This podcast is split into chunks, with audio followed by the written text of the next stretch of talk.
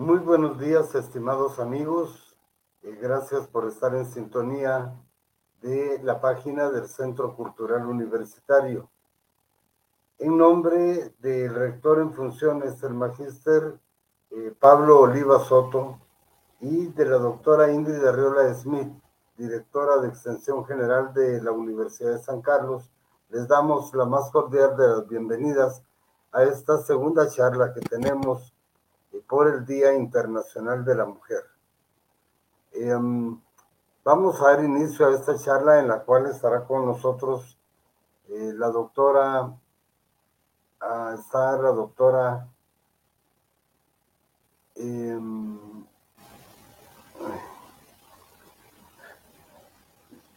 está con nosotros Artemis Torres y Gladys Barrios y la deportista Kimberly López ellas estarán disertando esta mañana sobre, eh, es un testimonio el que darán sobre cómo es que han logrado estar aquí. Eh, vamos a decirles eh, la historia del Día de la Mujer. En el Día Internacional de la Mujer es una fecha que se celebra en muchos países del mundo. Em, realmente en muchos países del mundo está la celebración del Día de la Mujer hoy, 8 de marzo. Em, y luego es de todos los continentes, a menudo separadas por fronteras nacionales y diferencias étnicas, lingüísticas, culturales, económicas y políticas. Se unen para celebrar su día. Pueden contemplar una tradición de no menos de 90 años de lucha en pro de la igualdad, la justicia, la paz y el desarrollo. El Día Internacional de la Mujer se refiere a las mujeres corrientes como artífices de la historia y hunde sus raíces en la lucha eh, plurisecular de la mujer, no participar en la sociedad en pie de igualdad con el hombre. En la antigua Grecia, Lisístrata empezó una huelga contra los hombres para poner fin a la guerra.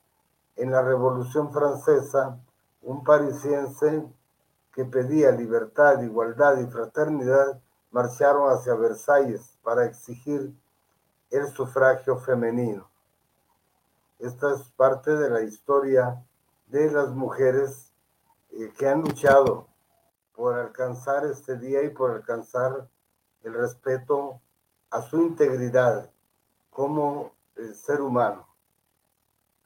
Desde 1975 fue proclamado por la Asamblea.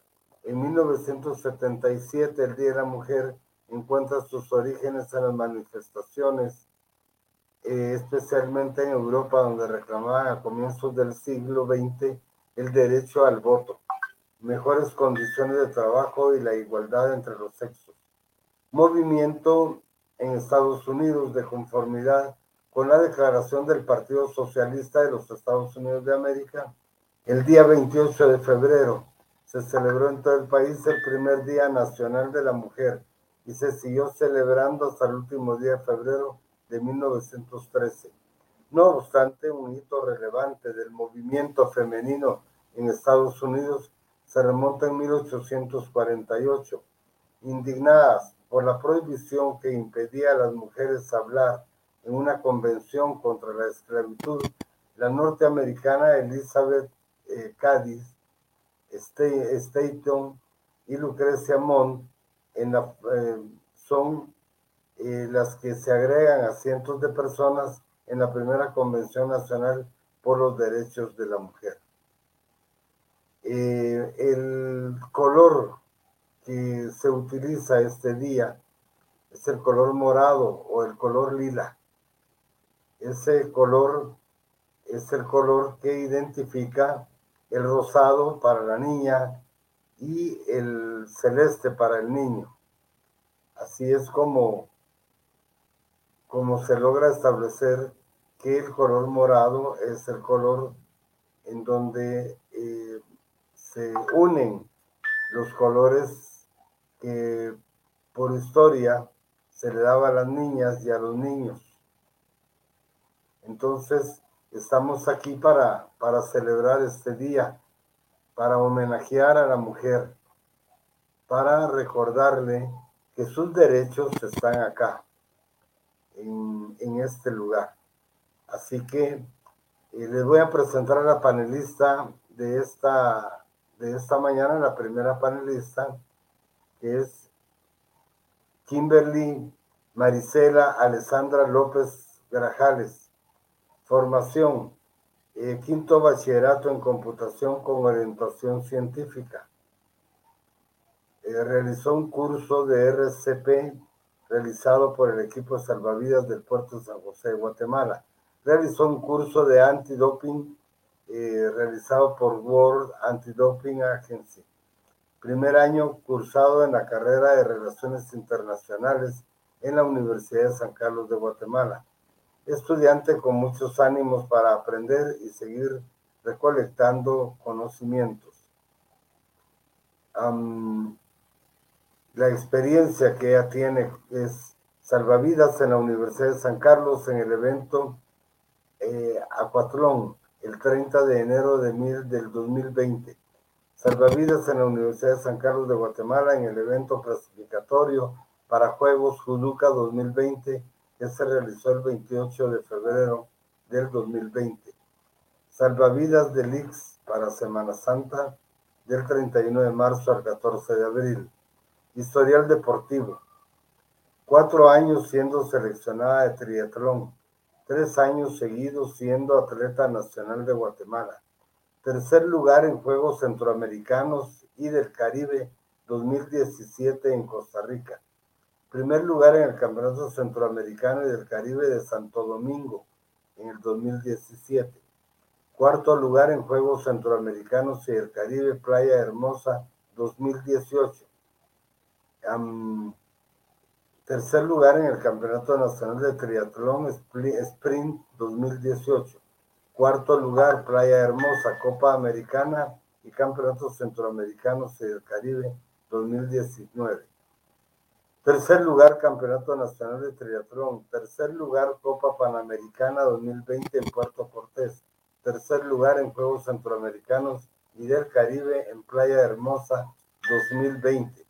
Bienvenida, Kimberly.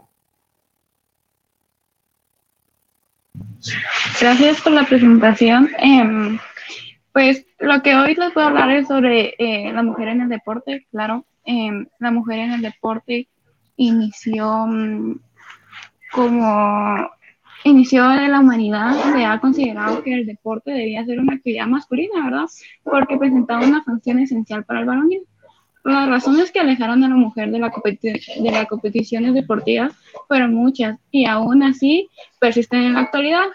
Unas fueron impuestas por el hombre como dictador familiar y otras fueron impuestas por la misma mujer por considerar al deporte como un obstáculo para tener hijos, por, porque decían que el sexo era pecaminoso, ¿verdad?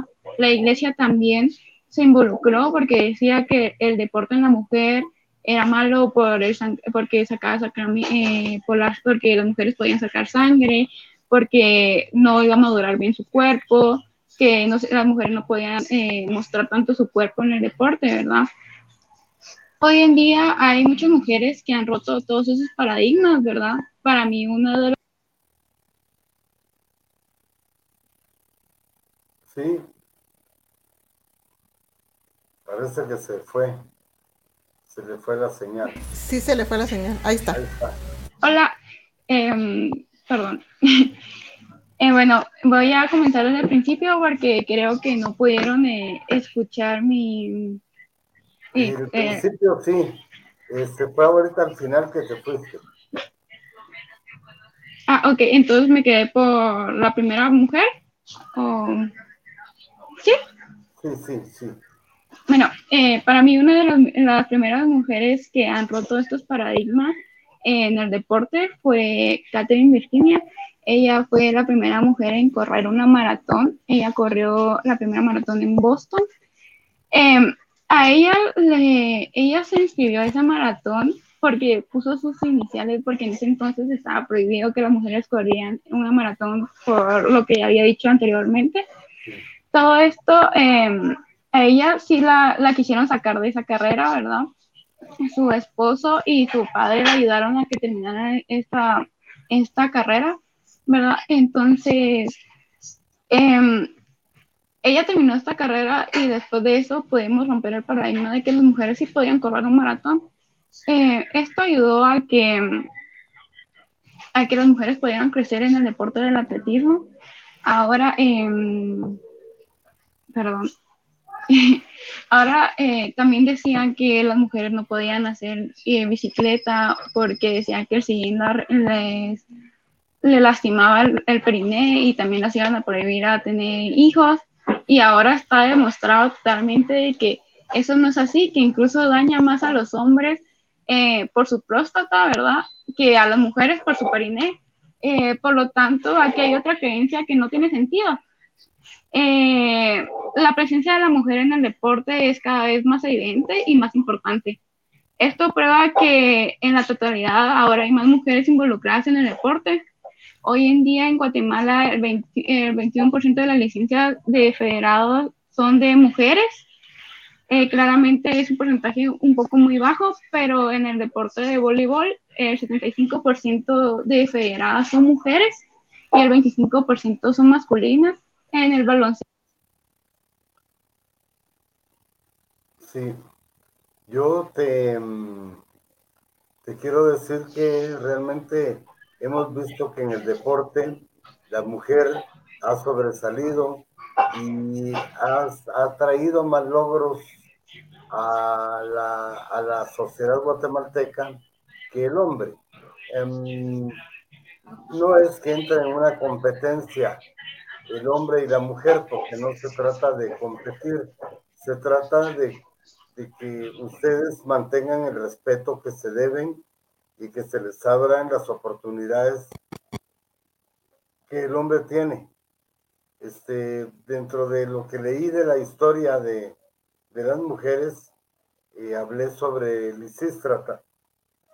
Yo hice la obra de teatro de Lisístrata aquí en Guatemala y en esa guerra las mujeres lo que hicieron fue eh, no tener sexo con los hombres hasta que los hombres no declinaran el estar haciendo la guerra. Y lograron su cometido, porque pasaron meses, pero las mujeres se mantuvieron en no tener sexo con su esposo, con su novio, porque necesitaban que, los hombres este, entraran en razón y no entraban y Lisistrata lo logró y logró que esa lucha que había este, parara. Eh, ¿qué, qué, has tenido tú de problemas para poder hacer el deporte que, que, haces y, que, y el tiempo que requieres? Bueno, eh, para responderte, para complementar un poco lo que usted había dicho, es más que todo las mujeres buscan la igualdad de que de tener, como usted había dicho, de tener los mismos privilegios que tienen los hombres, de que todos seamos iguales, ¿verdad? Y respondiendo a su pregunta, em, los obstáculos que he tenido eh, puede ser más que todo em, en que yo siempre he entrenado con hombres, la mayoría de mis compañeros son hombres, ¿verdad? y tener tal vez un poco, a los hombres casi siempre los exigen un poquito más que a las mujeres porque siempre dicen que em, estoy en mis días y que no puedo dar mi 100% en ese entonces. Em, gracias a Dios ya cambié de entrenador y ya he podido entrenar con otro entrenador que, que ya no mira eso, ¿verdad? Que ya me, ya me pregunta, mira, ¿estás bien? O me dice, sí, pues, eh, ya, ya no quita ese paradigma de, de, la menstruación en el deporte, ¿verdad? Y eso es, es verdad que, que, te quita, eh, te resta eh, fuerzas para poder entrenar, para poder estar en una competición. No. No, no, no. Creo que también depende de, de, de la, del cuerpo de la mujer, ¿verdad? De depende de, cuál, de, todas las mujeres, ¿verdad? Para mí, eso no es un obstáculo, pero tengo compañeras que em, sí tienen muchos problemas con eso porque tienen muchos dolores em, y todo eso, pero cuando es así, solo se le baja un poco la carga, em, seguir con la misma intensidad, pero con menos, menos cantidad. Ya, dice Sonia Alfaro, en la danza garífuna Yankunu, Yankunu se evoca el momento histórico en que los hombres se vistieron de mujeres para protegerlas de los conquistadores. Esto pues, tiene, tiene su... Sonia Alfaro dice, conmemoramos este 8 de Día de la Mujer abrazando la lucha conquistada de cada una adelante siempre. Eh, tenemos eh, Leslie López, Lizzy López, vamos Kimberly, Brenda Arana, está también el señor Garrido, y manda un saludo especial para las mujeres, Esperanza García, Claudia López,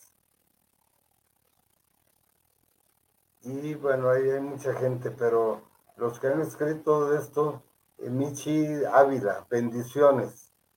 Eh, Michi Ávila, feliz día a todas las mujeres en este día. Liliana Cortés, buen día. Muy buenos días. Carlos Garrido dice, un gusto de verte. Saludos, Gustavo. Muy buenos días a todas y felicitaciones a todas las mujeres en su día.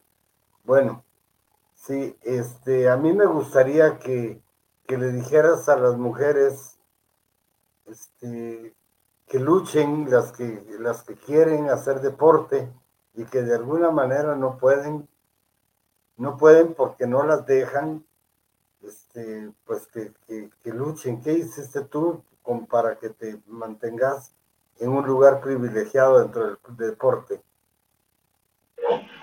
Pues claramente romper mis paradigmas, que Espero que todas rompan sus paradigmas, así como ya he dicho anteriormente, Catherine eh, Virginia rompió su paradigma, ella fue una de las primeras mujeres que rompió el paradigma de que una mujer no podía correr una maratón, ¿verdad? Entonces, que cada quien rompa su, su paradigma, todos tienen paradigmas diferentes conforme al deporte. Entonces, em, eso, que, que rompan más que todos sus paradigmas y que todo se puede. Sí, dice Lucky Pasos, Eres un gran ejemplo, especialmente para la juventud femenina. Gracias. Este, yo te digo, eh, la universidad es eh, un buen espacio para quitar esos paradigmas, para que, para que tengamos una lucha más, eh, más tanto las mujeres como los hombres que no seamos eh, excluyentes en cuanto al género, porque no tiene que ser así. Dice Doris Quinn, buenos días, considero que la menstruación no es obstáculo, es algo natural, por lo tanto no es problema en el deporte. Sí, ya nos había dicho eh, Ingrid, eh, ya nos había dicho Kimberly que así es.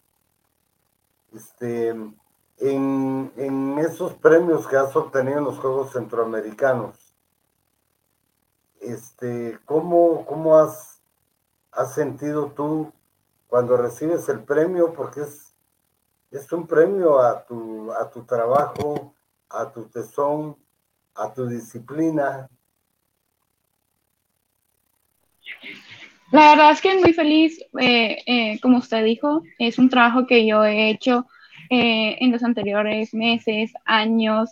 Yo entreno triatlón desde que tengo ocho años, ¿verdad?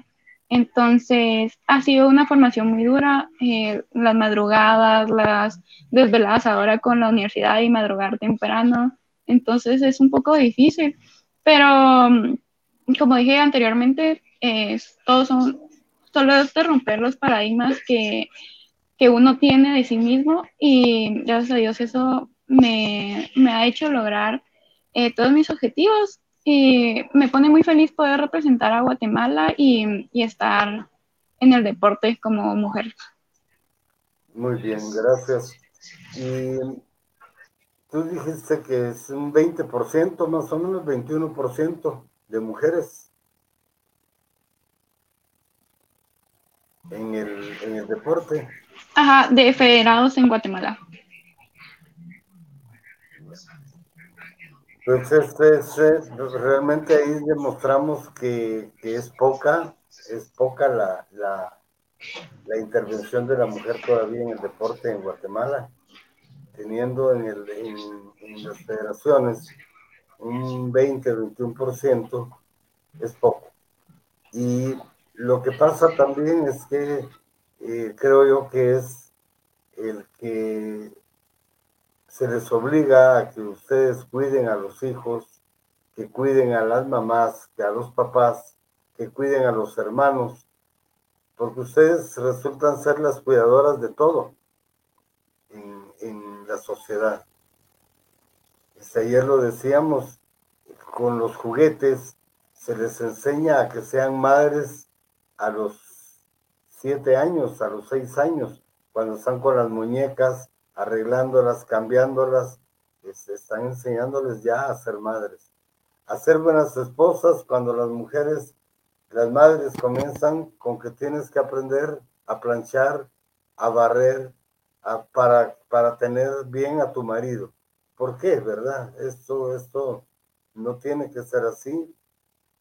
Y, y yo te digo que te insto a que sigas luchando y, ya que triunfes, ya que sigas representando a la universidad, a la, al pueblo de Guatemala y a que sigas logrando esos éxitos que has tenido. Te lo agradezco mucho y gracias por la invitación, gracias por poderme dar el tiempo para poder estar aquí y que pasen feliz día. Mira, te vamos a, te voy a hacer entrega de una vez de el diploma que, que te da la universidad por eh, tu, tu, atención, por habernos eh, dado tu tiempo y por haber dicho que sí a, este, a esta conferencia, charla, conferencia que tenemos en este día.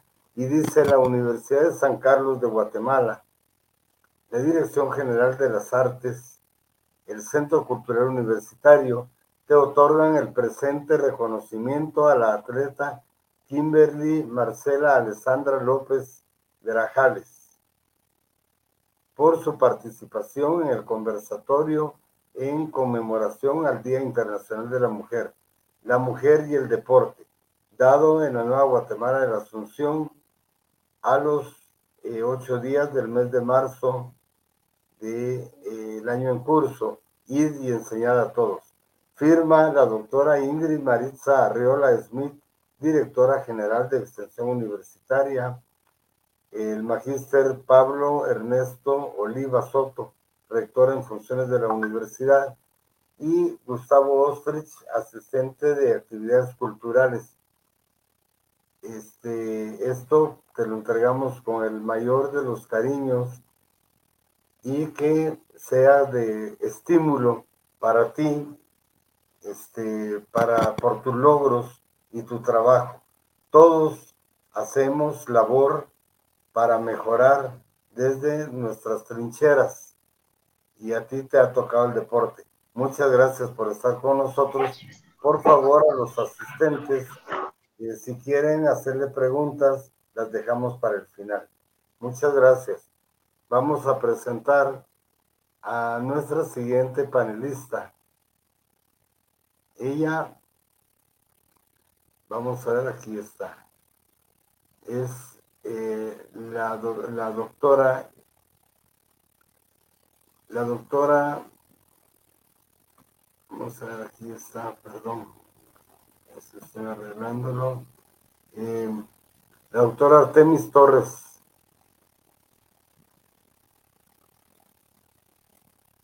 Bienvenida, Artemis. Estamos aquí Muchas gracias. Sí, Muchas gracias. Estoy buscando tu hoja de vida que no la encuentro. Bueno. La, tenía aquí. Esto, la tecnología nos, nos, nos expone.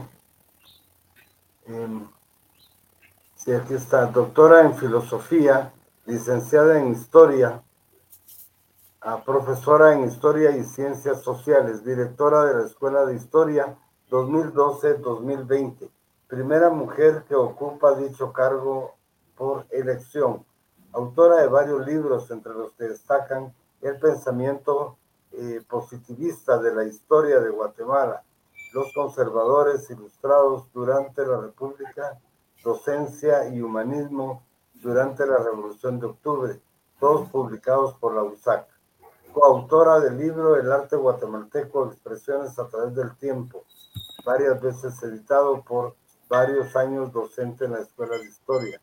Actualmente investigadora titular del Centro de Estudios de Cultura en, la, Guatemala, de la USAC, autora de varios artículos, profesora invitada en varias universidades nacionales e internacionales.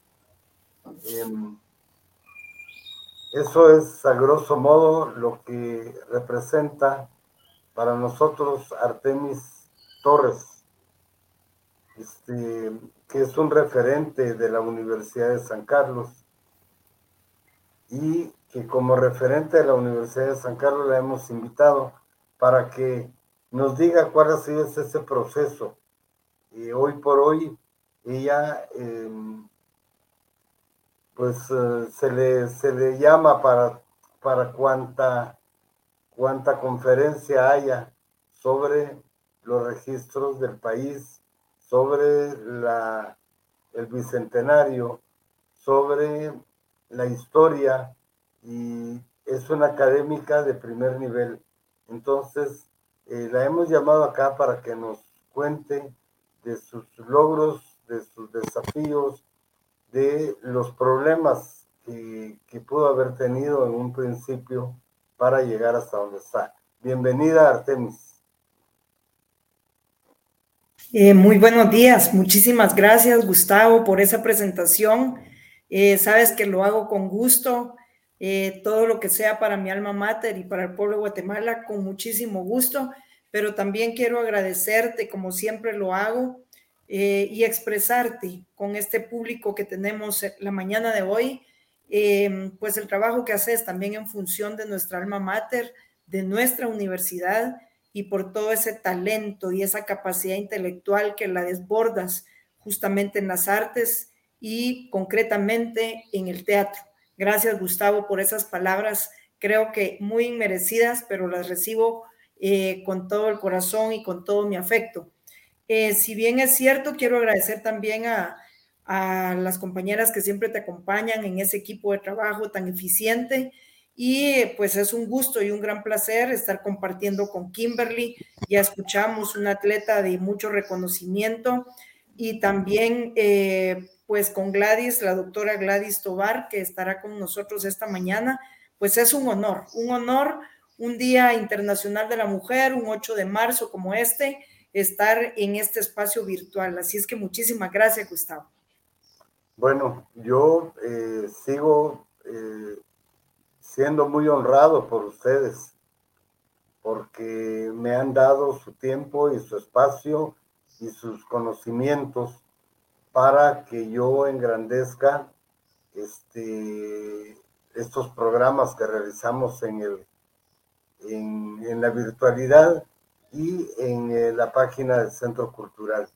Este, me siento honrado por ustedes porque ustedes son referentes grandes de la Universidad de San Carlos, de nuestra tricentenaria, y que de alguna manera la universidad ha estado comprometida y debe seguir comprometida para eh, alcanzar eh, los logros de la mujer en Guatemala este, ya lo decía Sonia Alfaro, este, tenemos mujeres garífunas, mujeres indígenas, mujeres que han luchado, que han trabajado, que, que, han dejado su vida por este, alcanzar espacios que no tendrían razón de estar si no fuera porque nosotros los hombres los hemos vedado, ¿verdad? Y, y aquí estamos, gracias Artemis. Gracias a ti, gracias Gustavo. pues si quieres puedo iniciar diciendo algunas, muchas gracias. Pues eh, hoy para todos los que nos están conectados en esta actividad, tengo conocimiento que hay estudiantes también de la Escuela Superior de Arte, que qué bien que esas nuevas generaciones estén pues involucradas en estos temas que son universitarios y son de la cultura en general. Pues un 8 de marzo, como ya lo decía muy bien Gustavo, eh, hay este mes de marzo a lo largo de la historia ha sido un poco peculiar porque lo que hoy conmemoramos es esa lucha de mujeres que ya en la apertura de este espacio lo decía nuestro querido Gustavo. Eh, hoy es un día para reflexionar, y eso la palabra conmemorar, para reflexionar profundamente cómo han sido y seguir y continuar con esas luchas que como mujeres, que esos colectivos que la historia tradicional ha invisibilizado, pues eh, merecen salir a luz, merecen ser conocidos para poder seguir cimentando ese, es, esa gran palabra que nos involucra a todos y que también nos llena de esperanza, como lo es la convivencia en paz y en democracia. Yo siempre he estado convencida que las mujeres como colectivos sociales han estado presentes a lo largo de la historia. Eso nos lo demuestran las fuentes históricas que sirven para para elaborar, para construir los discursos historiográficos, para construir la propia historia y para darla a conocer. Y vamos a ver que han, han, habido muchos momentos históricos en la historia del mundo en general, en donde el papel de las mujeres, si bien ha sido, ha estado presente, ha sido también muy significativo para los logros y para, para, para alcanzar poco a poco todo esto de lo que hoy el mundo se revela en un día como este y para reivindicar esos grandes, esos grandes mm, logros que se han tenido con esas luchas de mujeres valientes, que cuando se dice ese gran eslogan que cuando una lo logra, lo logra para todos o para toda, para todos y para todas, por un mundo mejor.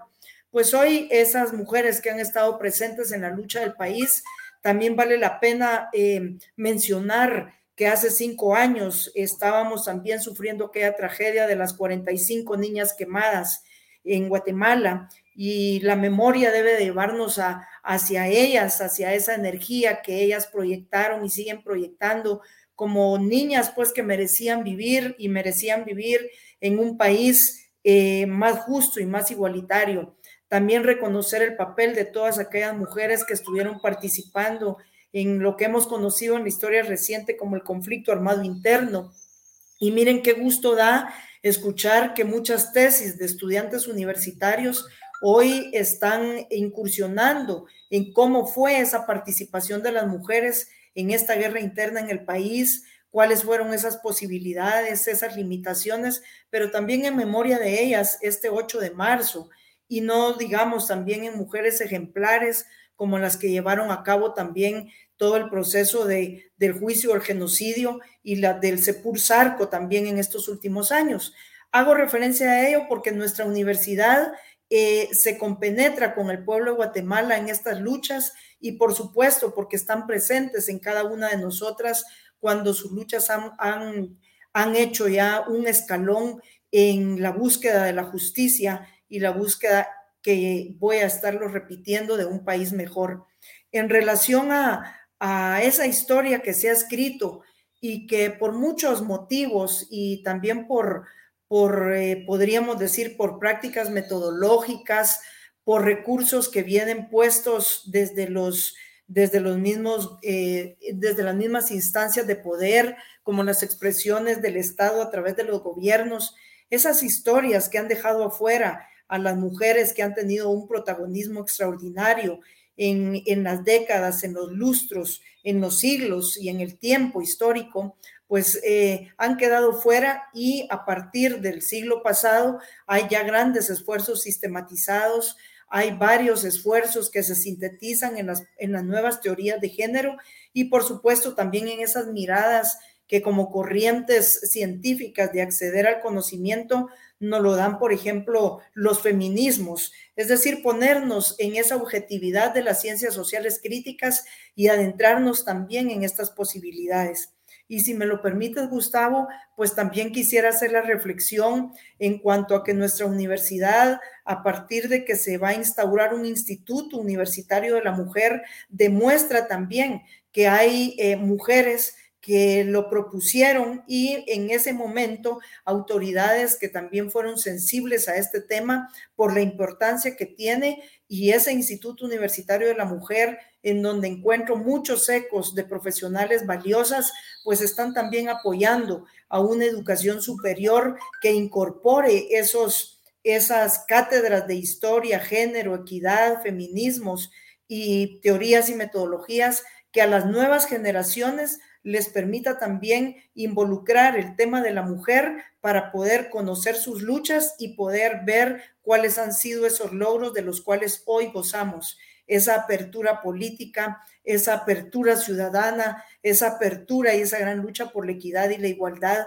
como ya lo mencionábamos. Así es que nuestra universidad también tiene, también tiene, como lo decías, muy, muy eh, atinadamente, muy puntualmente, Gustavo, tiene y seguirá teniendo ese compromiso y esa responsabilidad de hacer que la transformación del país por un mundo mejor se las podamos heredar a las futuras generaciones a esas niñas que nacen en un país con muchas desigualdades, en un mundo que, expresa muchas injusticias y por todas ellas creo yo que vale la pena este espacio que hoy has abierto con este tema tan importante y vital para el recorrido que aún nos falta como especie humana.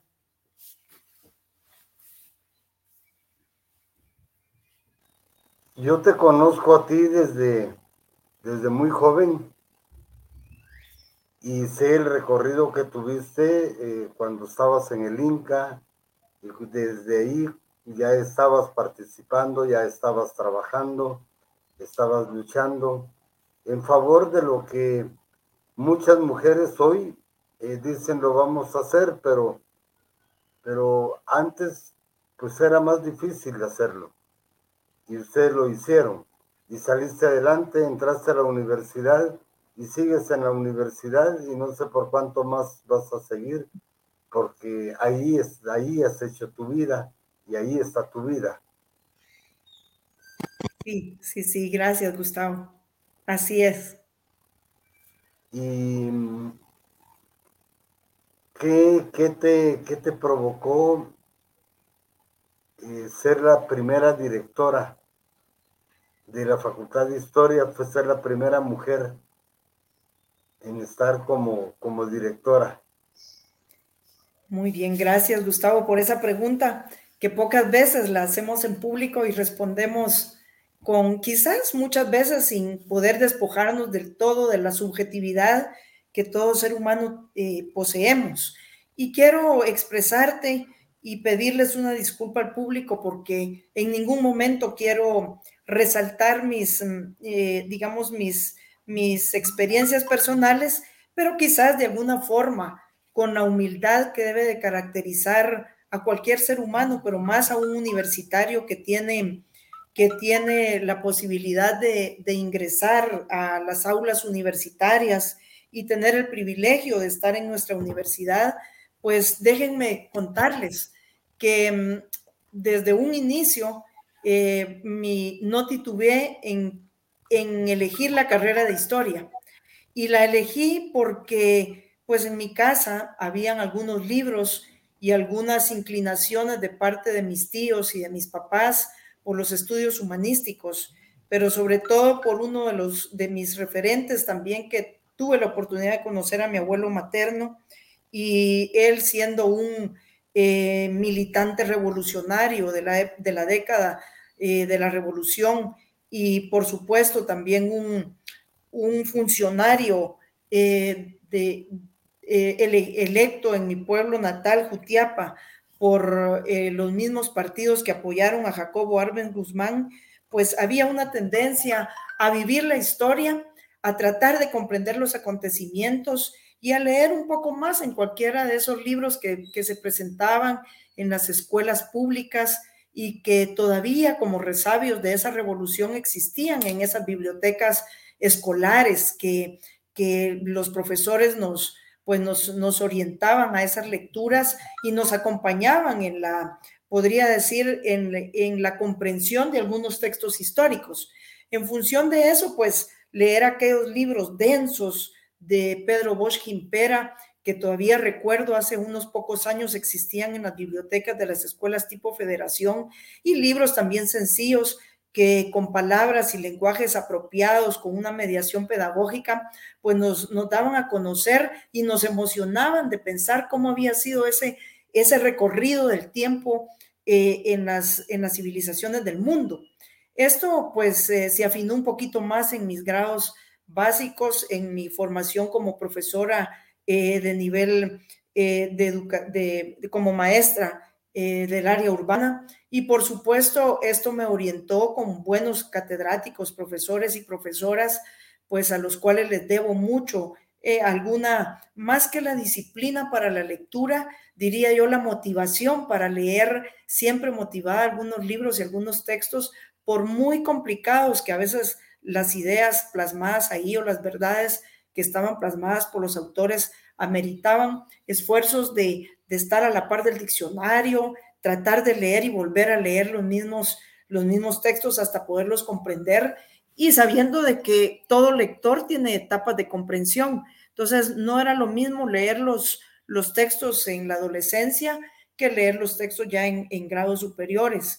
Y, eso pues me llevó a estudiar historia, a elegir la carrera de historia. Eh, Todavía pensé en revisar un poco los pensum de filosofía y el pensum de, lengua y literatura y, por supuesto de, ciencias sociales como la antropología y la arqueología, pero eh, mi idea de estudiar historia, eh, revisé los pensum como por un requisito eh, que satisfacía mis, mis inclinaciones personales, pero sin titubear en ningún momento que realmente iba a ingresar a la escuela de historia a estudiar la carrera de historia. Y, bueno, estando en la universidad, comprendí que la historia eh, eh, era un proceso, comprendí que escribir historia era involucrarse con los archivos, era tener también una pasión por, por esas fuentes orales, por esos sujetos vivos que están ahí, que somos todos y que somos todas. Comprendí que la historia tenía que ser objetiva en la medida más puntual y más exacta posible comprendí que la historia no era solo la descripción, no era solo la, biografía de personajes, sino que era un engranaje que nos daba la posibilidad de, de explicarnos, de expresarnos, de entender y comprender ese pasado. Comprendí también de que el concepto de la historia tenía mucho que ver con el tiempo presente y no solo con el tiempo pasado y por supuesto con esa gran carga, compromiso, como lo decías Gustavo, hacia el futuro. Es decir, de cambiar el país a través del conocimiento de la historia y de la actuación misma como sujetos, que somos sujetos protagónicos de una historia viva. Y eso pues me dio la posibilidad de involucrarme con los archivos siendo estudiante, respetando a mis profesores, aprendiendo de ellos, pero el respeto a mis profesores no era un respeto porque la escuela de historia tiene una mística muy particular y no era un respeto de decir em, voy a, a, a ser una alumna callada, sino una alumna con criterio. Y nuestros profesores nos motivaban a tener un criterio, hablar, expresarnos, decir cómo entendíamos los textos, cómo eran esas formas de nutrir la clase, hacer debates dentro de la clase, hacer críticas a, los autores, y eso pues era un mundo enriquecedor. Eh, como mujer me sentía muy, pero muy cómoda en la escuela de historia, puesto que creo que, que es una de las unidades académicas que le apuesta mucho a la igualdad, con sus problemas y sus limitaciones, pero se vive y se, respire, se respira todo un estilo de vida universitario en donde, en donde si bien es cierto, decía, hay algunos problemas y no nos podemos despojar de, ese patriarcado que también está inmerso, pero en donde sí hay un, gran esfuerzo de la comunidad académica por hacer, por hacer cosas distintas. y para quizás por no abusar del tiempo, quisiera decirles que uno de mis, de mis, bueno, incursioné escribiendo en la revista estudiantil de la escuela y ahí hacía algunos ensayitos de dos o tres páginas que me encantaban porque era, era revisar otra vez el texto, escribirlo en la máquina, en la máquina de escribir mecánica, valga la redundancia, echar corrector, aplicarle corrector a los, a los, eh, al texto cada vez que lo volvía a leer, pero era parte de ese crecimiento de leer en voz alta, de volver a revisar lo que se había escrito, siendo estudiante, pues eh, con, con ideas muy, muy sencillitas, lo sigo haciendo ahora con ideas quizás muy sencillas, pero procurando tener una cierta claridad. Y así fue como el primer libro que publiqué, se los muestro porque, eh, como lo dijo muy bien nuestro querido Gustavo, han sido publicaciones muy, pero muy limitadas de nuestra universidad, limitadas en el sentido de, de ahora ya no vamos a publicar en papel, pero estas eran en papel y estas publicaciones pues fueron de, de mil ejemplares y se distribuyeron en su época. El pensamiento positivista, que fue la, el primer libro que publiqué, soy honesta, es un ejercicio de reducir mi tesis doctoral, que fue de, mi doctorado en filosofía, y lo que trato de implementar acá es una, una corriente relativamente nueva de la historia que se enmarca dentro de la historia del pensamiento, dentro de la historia de las ideas, y que es cómo la Guatemala del siglo XIX se piensa a partir de ideas, a partir de pensamientos más elaborados y de conceptos que flotan en el ambiente, puede ser desde la oficialidad, pero también desde círculos académicos. Y para no incursionar, decía demasiado en el tiempo, el segundo libro que publiqué, que debió haber sido el tercero en cronología, pues es este que se llama Docencia y Humanismo en Guatemala, que son las ideas implementadas en la revolución, pero desde una perspectiva más cultural amplia, filosófica, antropológica, desde la propia literatura, desde la propia antropología, desde la propia psicología incluso, y un tercer libro que es el que recupera también en esa misma línea el pensamiento de, de Guatemala en el periodo conservador, mediados del siglo XIX, que es muy, muy, un parteaguas muy importante, pero que se los muestro porque son como, pues como, como unas satisfacciones personales que quisiera en algún momento dado poderlos discutir, tener un aforo de, interesados, que pudiéramos eh, pues destruir también los libros en el mejor sentido de la palabra, de, de, desarticularlos, de dialogar con ustedes, de poder pensar desde otras posturas, desde otras miradas, esos mismos textos que en, que en mucho ya están desactualizados y que en algunas de, alguna perspectiva están todavía vigentes. Pero como mujer, eh, reivindico, insisto, a las mujeres eh, que siguen la lucha porque hemos tenido pocos espacios para publicar, pocos espacios para poder ingresar al sistema educativo, pocos espacios para poder ingresar a la universidad y, y tenemos también que no obviar que como mujeres pues esa discriminación dentro de todos esos parámetros patriarcales impulsados por un Estado represivo, un Estado inconcluso, un Estado fallido en Guatemala, pues ha sido una, una digamos, también una constancia y que no podemos obviar cuando hablamos también de la diferenciación de clases que afecta de manera, digamos, más dramática a unas u a otras mujeres. Estoy refiriéndome a la diferenciación también eh, de mujeres indígenas, a la diferenciación económica de mujeres pobres, es decir, todas esas desigualdades que prevalecen todavía en el país son como nuestros grandes referentes a los cuales quizás utópicamente le apostamos para que en un futuro, ojalá muy cercano, las mujeres podamos estar eh, eh, pues en la misma equidad e igualdad con, con los, digamos, con los existentes en esta sociedad y podamos también eh, realizarnos dentro de nuestra propia integridad como seres humanos. Sí, fíjate que eh, todo lo que tú has dicho, tú tuviste el coraje y que creo que eso lo deben de mantener las mujeres y en este caso también los hombres, en la educación media, y nadie se atreve a hablar, nadie se atreve a decir nada. Las mujeres eh, son eh, abusadas desde mucho tipo de, de, abusos y se quedan calladas. Yo digo que, que parte de esto, lo decía ayer, esto es cultural y educacional y debemos de cambiar eso. Cada mujer tiene que externar su opinión, y externar su pensamiento y no quedarse callada y hacerse sentir y hacerse valer. Porque los maestros, a veces tenemos maestros que no les gusta que nosotros hablemos. Pues hablemoslo, hablemoslo. Eh, dice aquí Angélica María Cal Vargas, dice saludos, estimada doctora Artemis, qué gusto escucharla. Clarisa Mart dice, ¿qué opina de que aún en la universidad no se lean mujeres? No deberíamos dejar de alimentarlo en la invisibilización de los años pasados, la invisibilización de los años pasados.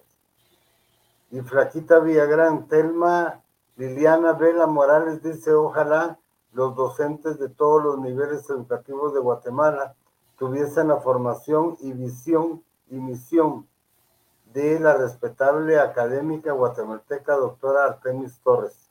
En eso tienes razón.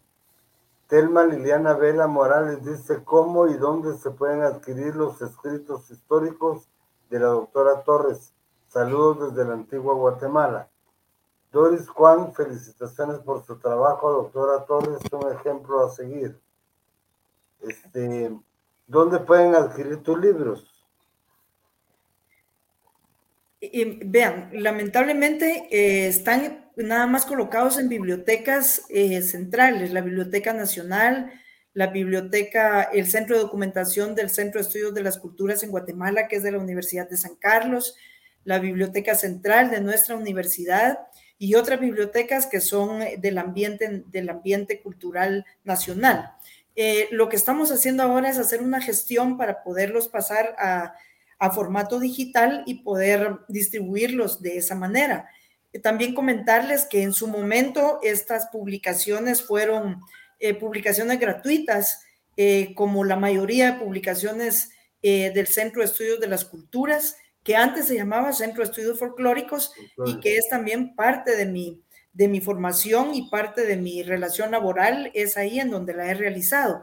Eh, quienes estén interesados, pues pueden abocarse. Mi, mi lugar de, de, trabajo es el Centro de las Culturas en Guatemala, eh, conocido por sus siglas como el CESEG de la Universidad de San Carlos, y estamos ubicados en la misma eh, cuadra o manzana que ubica el, Jardín Botánico de la universidad. Allá en el inicio de la Avenida La Reforma, esa Avenida La Reforma 0109, eh, zona 10. Ahí estamos todos los días en horario abierto y estamos para servirles. Voy a hacer un anuncio porque estamos en espacio universitario. Ahí lo que hacemos es eh, recuperar la historia del pueblo, la historia que realmente expresa la espiritualidad del pueblo, es decir, toda la cultura popular y tradicional, con los, mm, digamos, con las diferentes formas de poderla concebir teóricamente, pero lo que hacemos es documentarla, interpretarla y darla a conocer a los pueblos que conforman Guatemala. Tenemos oralidad, tenemos etnografía histórica, tenemos enfoques antropológicos, enfoques del patrimonio cultural, tenemos enfoques literarios, enfoques desde la educación popular y en fin, es una gama de conocimientos las que ustedes pueden encontrar y nuestras publicaciones de año con año son gratuitas, pueden llegar allá con nosotros y con muchísimo gusto les podemos obsequiar su biblioteca mínima para que tengan las publicaciones de los años pasados en existencia, pero sobre todo del año 2021, que hay bastantes ediciones en existencia. Tenemos otros libros que la misma universidad ha publicado, como los dos libros de Benito Juárez, que también los tenemos a disposición del público y basta con que se acerquen y, se aboquen y con muchísimo gusto, eh, amigos y amigas, se los daremos. Gracias también por esos saludos a quienes Eh, reconozco ahí nombres conocidos y de amigas y amigos. Muchísimas gracias por sus palabras escritas en este Facebook y créanmelo, siento desde ahí, eh, eh, me transmiten ese afecto que es mutuo al recibírselo, Angélica y los demás que, que han pues expresado esta mañana en este chat. Muchas gracias. Bueno, eh, Sonia Alfaro dice felicitaciones por su trayectoria, Artemis Torres Valenzuela. Excelentes investigadores en el CSEG. bien, muchas gracias Artemis por haber estado con nosotros esta mañana. Eh, te saludan desde Jutiapa, eh, desde la antigua, desde muchos lugares. Aquí está eh, Procopio Alejandro Diego Mateo, dice. Bueno, este, te agradezco infinitamente y sé que eres un referente, que eres un que es un ejemplo para la mujer, porque la mujer tiene también que desarrollarse y estamos claros que en países como el nuestro, la mujer tiene que hacer valer sus derechos, tiene que luchar por ellos, porque así está la, la situación. En Guatemala no es que ustedes tuvieran que hacerlo, pero, pero deben de hacerlo. Este, ahorita no tienen vedado el derecho a exigir. Entonces, por lo menos ese derecho, háganlo sentir ustedes. Eh, asistan. Yo eh, les digo masivamente a la, a la marcha que tendrán hoy las mujeres y hagan, hagan sentir, eh, háganse escuchar. Este, y lo único que yo les digo es no, no, no radicalicemos, porque eh, se ha dado mucho y a mí me ha tocado eso, de que radicalizan el feminismo. Y eso tampoco debe ser, no es radical. Eh, Enrique de la Cerda dice, Artemis, eres un ejemplo a seguir por las mujeres guatemaltecas. Gracias, Enrique. Este, sí, nosotros aquí en Guatemala tenemos mucho que recordar. Nuestra historia eh, debe de estar en nuestra mente, porque nosotros somos muy dados a olvidar. Y como dijo Artemis, no olvidemos las cuarenta y pico de niñas que fueron eh, asesinadas, quemadas. No olvidemos cuántas niñas y niños siguen en esos lugares que no reciben más que maltrato, no reciben la educación y, el soporte que deberían de recibir. Eh, ahí están porque los papás no los quieren, eh, la sociedad tampoco los quiere y el gobierno menos. Entonces ahí están metidos, pero están hacinados. Lo mismo que pasa en las cárceles. En las cárceles no nos deberían de llevar si en las cárceles salimos peor de como llegamos. No tenemos el incentivo de, salir avantes, de salir mejorados. Eso no existe aquí en Guatemala. Entonces, eh, debemos de luchar por lo que nos queda. Ahí tienen ustedes eh, que en la memoria muy fresca lo que pasó con Alay de Fopa, y lo que pasó con Rogelia Cruz. Y así podemos seguir con muchas mujeres que son nombres y nombres y nombres y nombres. El día de mañana vamos a tener acá la última charla que es referente a las mártires de la Universidad de San Carlos. Así que los esperamos. Bueno, Artemis, muchas gracias. Este, voy a hacerte entrega de, del diploma que entregamos y yo creo que ya tenemos lista a la doctora eh, que está ahí, eh, a Gladys. Ya está, ya está lista. Entonces, vamos a hacerte entrega del diploma. Este dice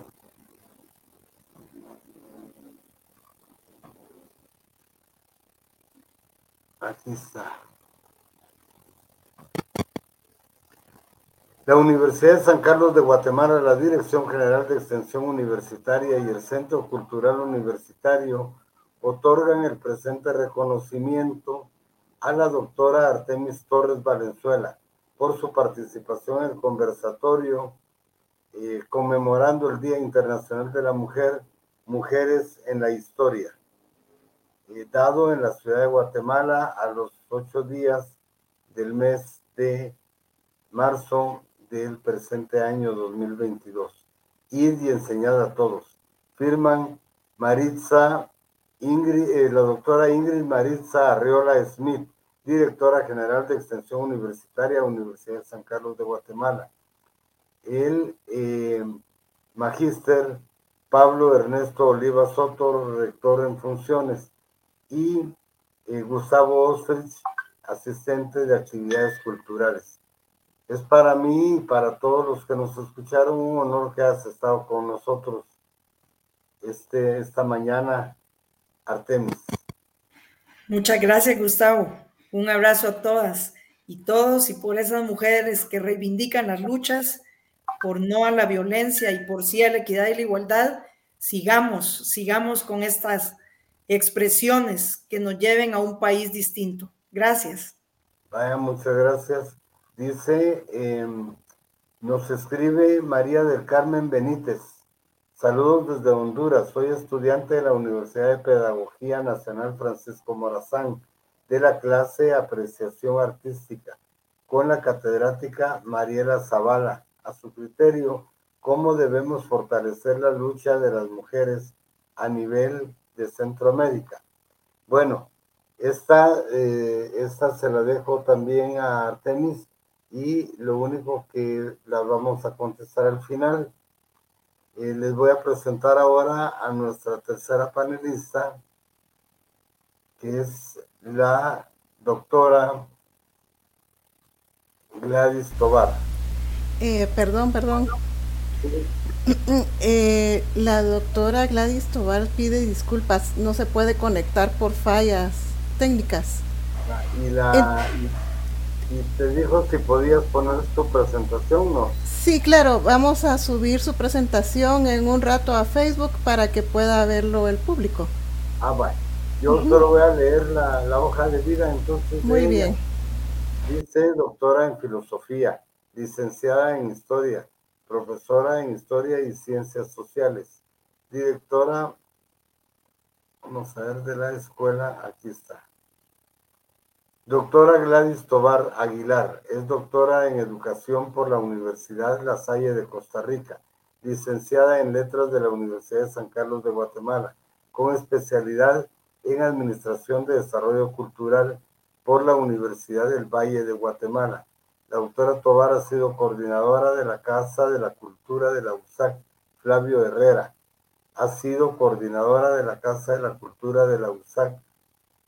Ha sido asesora de la editorial universitaria, integrante del Consejo Editorial, integrante de la Cátedra José Martí en la Dirección General de Extensión Universitaria directora de documentales referidas a los escritores y escritoras que han obtenido el Premio Nacional de Literatura Miguel Ángel Asturias, representando a la USAC en la Agencia Centroamericana de Acreditación de Posgrado, ACAP, integrante del Comité Técnico de Evaluación de ACAP, integrante del Cuerpo Técnico Académico de Literatura, Lengua y Cultura de América Latina en la Universidad Autónoma del Estado de México, UAEM, eh, integrante del Consejo Académico de la Cátedra José Martí de la Universidad de San Carlos de Guatemala. Es además integrante del Tribunal de Honor y socia activa de la Asociación de Mujeres Periodistas y Escritoras de Guatemala. Esto es la, la hoja de vida de Gladys Tobar. Y la doctora Gladys Tobar, para los que no la conocen aún y que la conoce medio mundo, ella ha estado colaborando con nosotros en Rincón Literario con la literatura. Ella está inmersa en la literatura y por ende en el arte.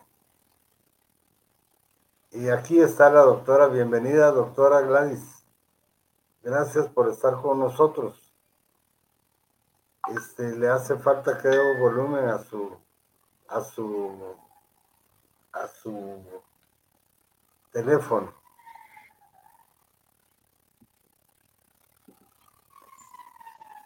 Bueno, les decía y vamos a presentar la... la sí, eh, estoy en, la computadora. No sé ah, si me escuchan. Sí, sí, te escuchamos, Gladys. Te escuchamos y te agradecemos eh, con nosotros. Sí. Dime.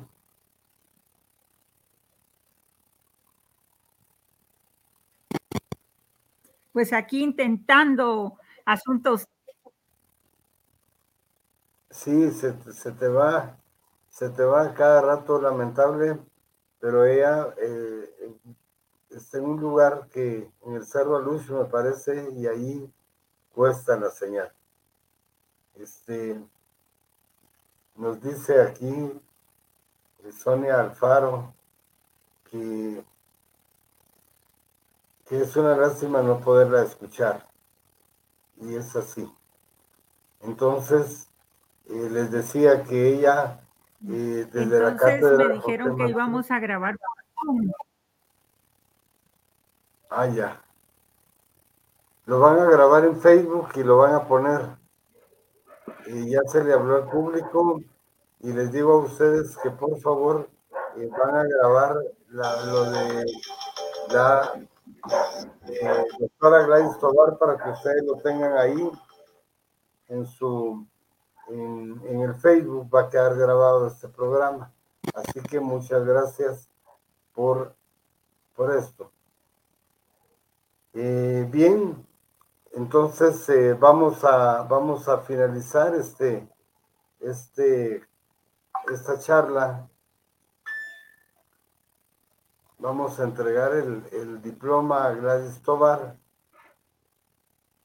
Se lo voy a entregar de una vez y dice la Universidad de San Carlos de Guatemala, la Dirección General de Extensión Universitaria y el Centro Cultural Universitario otorgan el presente reconocimiento a la doctora Gladys Tobar por su participación en el conversatorio conmemoración en el Día Internacional de la Mujer, la Mujer y el Arte y la Cultura,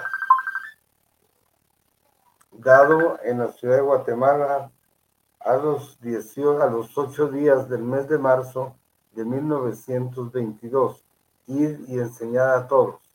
Firma eh, la doctora Maritza Arriola Smith, eh, directora de Extensión Universitaria. El magíster Pablo, eh, el Pablo, que es el, el rector en funciones de la Universidad de San Carlos. Y eh, Gustavo es un servidor de ustedes. Aquí están las, firmas. Eh, doctora Tobar, le entregamos este reconocimiento y como un testimonio a su lucha, a su trabajo por ser eh, egresada y profesional de la Universidad de San Carlos. El magíster Pablo Fernando Oliva, el rector en funciones de la Universidad de San Carlos de Guatemala. Bien, muchas gracias. creo que lo único que podemos hacer y Quiero ver los comentarios que están acá.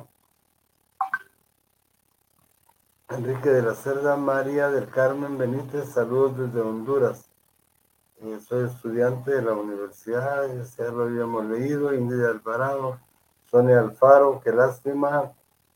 Eh, TV Mundo Digital se va a subir a Facebook más tarde la parte de la doctora Gladys Tobar. Por favor, estar pendientes a todo. Agradecemos la presencia en TV Mundo Digital conectando con la cultura latina, para toda la mujer, para todas las mujeres latinoamericanas.